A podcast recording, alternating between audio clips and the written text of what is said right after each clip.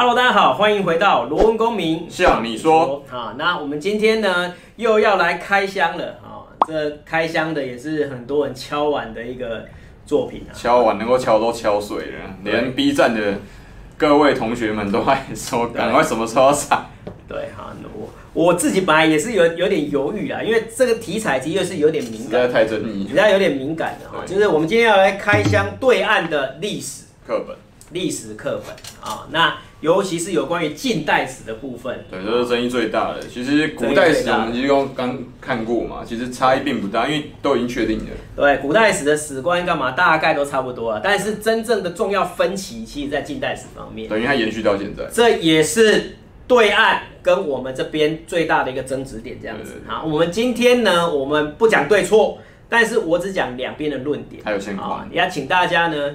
就算要泡也不要去泡我了，对不对？因为这个双方各自有各自立场。我们这个频道本来就是要加强双方的一个认识，对，不是加深双方的嫌弃哈。对对对，就是就是大陆那边知道台湾这边的想法，台湾这边也知道大陆那边的想法，这样彼此互相沟通，互相体谅。对，okay, 老师好，那我们呢就从这个呃中华民国的建立开始啊，很多同学会说啊，老师。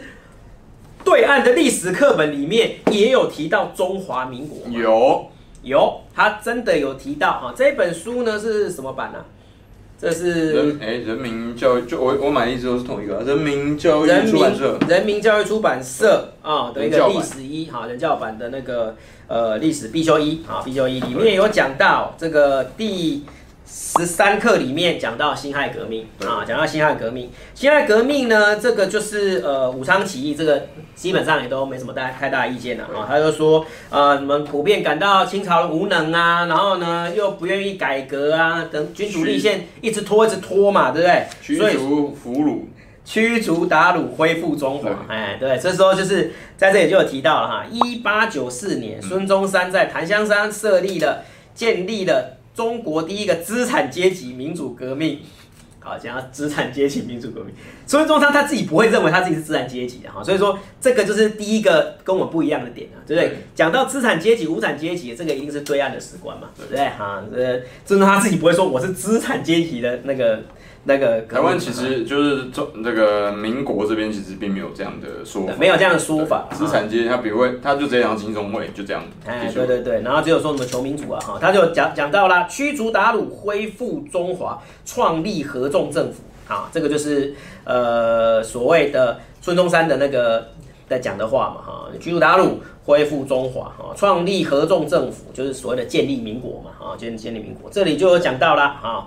然后呢，在孙中山的推动之下，一九零五年八月，兴中会、新华兴会、光复会骨干聚集在东京，召开了中国同盟会成立大会，然后呢，通过了同盟会的这个章程哈，以孙中山提出来的驱逐韃虏、恢复中华、创立民国、平均地权啊，又多了一个平均地权啊，平均地权其实这个。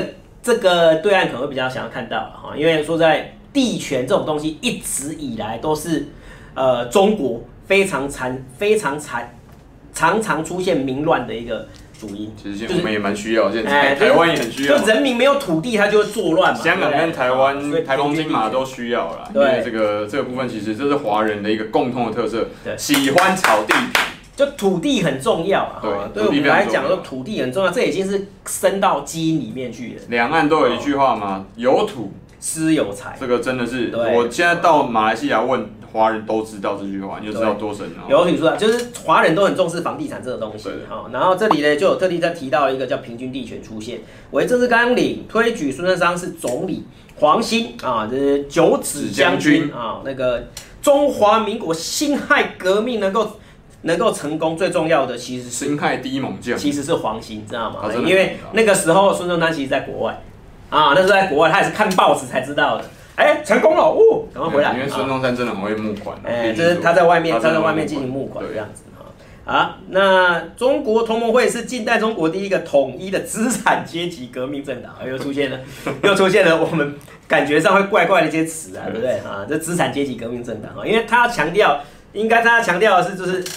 孙中山的的那个党跟后来共产党不太一样啊，对。对对，要分这个，对，他就是故意要那样区分，对，好，然后呢，在这里就提到了啊，你看中华民国成立啊，各位，不要以为说对岸就没有提到中华民国了哈，他们还是有提到，就这一段历史不容磨灭嘛，对不对？不容磨灭，甚至说，呃，有对岸的同学来讲说，其实的对岸所尊称的国父一样也是孙中山，对，这是确定的。啊，也是也是孙中山啊。那一九一一年底，孙中山从海外回国。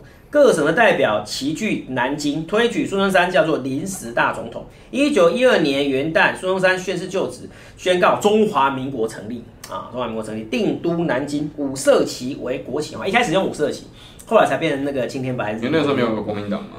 那时候还有，那时候还有，但但是那时候那时候那个青天白日那个是国民党的党，那个是后来党旗啊，对，后来才改掉了，后来才改掉。一九一二年春天，孙中山代表。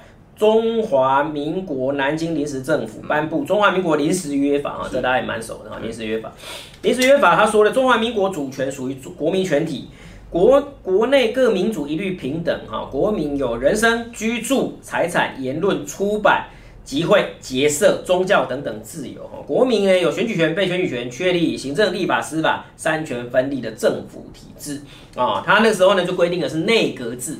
啊、哦，一开始就是用内阁制，就总理咯，总理为首。对对对对对对对，啊，那内阁总理呢，由议会的多数党产生，总理可以驳回总统的意见啊，总统呢颁布命令要有总理附属才有用。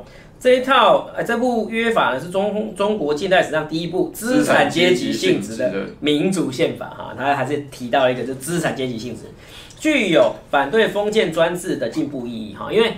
呃，孙中山在对对岸来讲，他最大的一个被称颂的价值，就是基本上就是推翻专制啊，推翻封建了哈，推翻封建，因为清朝就是就是封建嘛，对不对哈？他最为人所赞扬或者敬仰，就是说他建立了民国啊，把民主制度带到了中国去，这样子哈，把这个东西带到中国去哈。那他这边其实也是对他来讲，算是真的是给蛮高的肯定的哈。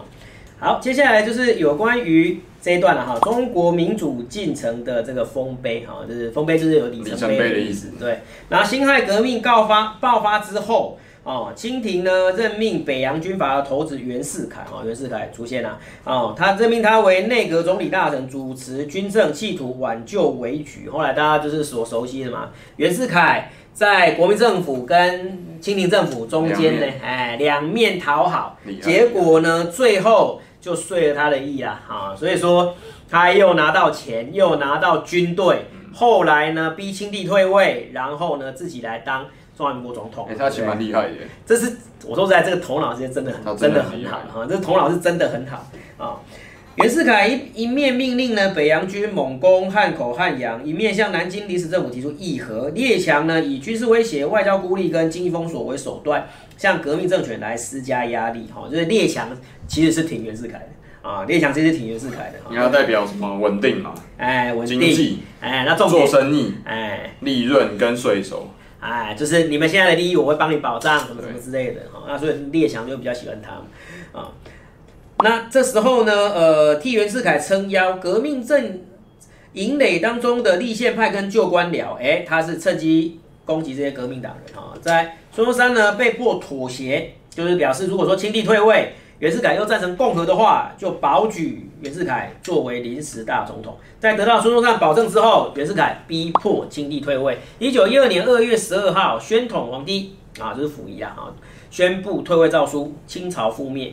次日，那个袁世凯通电赞成共和，哎、欸，孙中山就非常守守守信用的。推举他为那个临时政那临时大总统啊，孙中山向南京临时参议院提出辞呈，接着南京临时参议院推举袁世凯为临时大总统啊，临时大总统那是当时候了哈，那隔年一九一三年就变成正式大总统了哈，那同年三月，那袁袁世凯在北京就任中华民国临时大总统，辛亥革命的胜利果实又落入了袁世凯的手中，真的是厉害。袁世凯要这边要帮大家这个提一下，我知道袁世凯很多人对他有很多骂名啊，就是留下骂名，但是实际上他在这个人在当时用这样的筹码可以玩出这么大一盘局哦，他必须要说当时他真的是一个人杰啊，而且你要知道北洋军在当时是出了能的打，少数有战斗力的军队，新军嘛，他那个时候小战练兵。对，然后他又打过朝鲜战役，有没有？他是帮朝清朝打过去嘛？算是清朝里面算最会用兵的人。对，同时他跟各国的这个政外国的政府又非常友好，而且的这外国的 这些政要跟外交应该也是很会打点的，我觉得。那这是这是应该也是很会打点，因为他他用钱方面其实非常的大方，代表他用钱非常大方。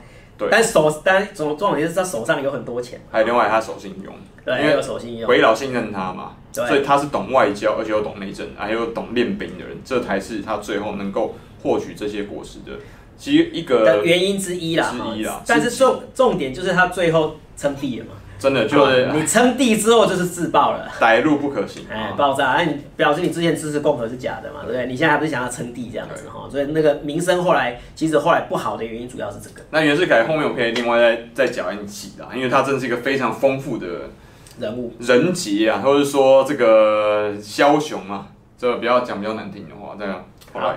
然后辛亥革命呢，是中国近代史上一次伟大的资产阶级哈，资产阶级民主革命哈，又出现了哈，我们不太会出现的词，他们都会出现。它推翻了清王朝，结束了中国两千多年的君主君主专制的一个制度，建立起资产阶级共和国啊，资产阶级共和国使人民获得了一些民主跟自由的权利。从此呢，民主共和观念逐渐深入人心。辛亥革命推翻了洋人的朝廷啊，因为他就是讲说他就是傀儡嘛，他是列强的傀儡嘛。客观上打击了帝国主义的侵略的势力，为中国民族资本主义的发展创造了条件。哈，那我们在这讲这个时候，我们会有点不习惯了哈。你不要说，哎，老师你在笑吗？是不是？没有，我是在讲说这个跟我们的课本是。